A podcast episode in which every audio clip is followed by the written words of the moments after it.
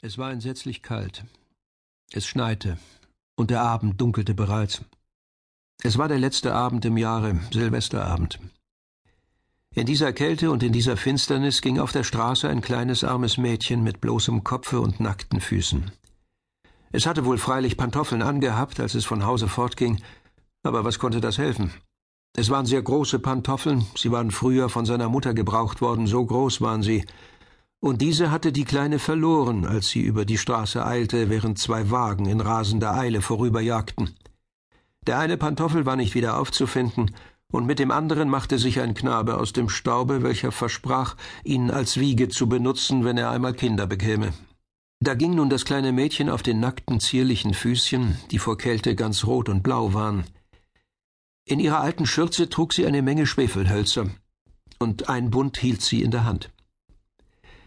Während des ganzen Tages hatte ihr niemand etwas abgekauft, niemand ein Almosen gereicht. Hungrig und frostig schleppte sich die arme Kleine weiter und sah schon ganz verzagt und eingeschüchtert aus. Die Schneeflocken fielen auf ihr langes blondes Haar, das schön gelockt über ihren Nacken hinabfloß, aber bei diesem Schmucke weilten ihre Gedanken wahrlich nicht. Aus allen Fenstern strahlte heller Lichterglanz, und über alle Straßen verbreitete sich der Geruch von köstlichem Gänsebraten. Es war ja Silvesterabend, und dieser Gedanke erfüllte alle Sinne des kleinen Mädchens.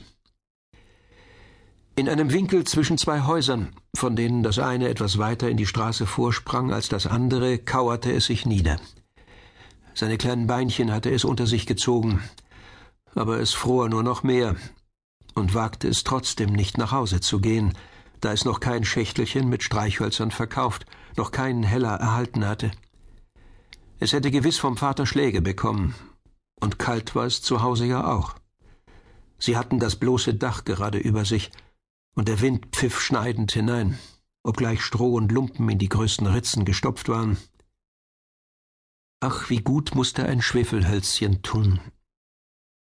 Wenn es nur wagen dürfte, eins aus dem Schächtelchen herauszunehmen, es gegen die Wand zu streichen und die Finger daran zu wärmen. Endlich zog das Kind eins heraus. Ritsch, wie sprühte es, wie brannte es. Das Schwefelholz strahlte eine warme, helle Flamme aus, wie ein kleines Licht, als es das Händchen um dasselbe hielt. Es war ein merkwürdiges Licht. Es kam dem kleinen Mädchen vor, als säße es vor einem großen eisernen Ofen mit Messingbeschlägen und Messingverzierungen. Das Feuer brannte so schön und wärmte so wohltuend. Die Kleine streckte schon die Füße aus, um auch diese zu wärmen. Da erlosch die Flamme.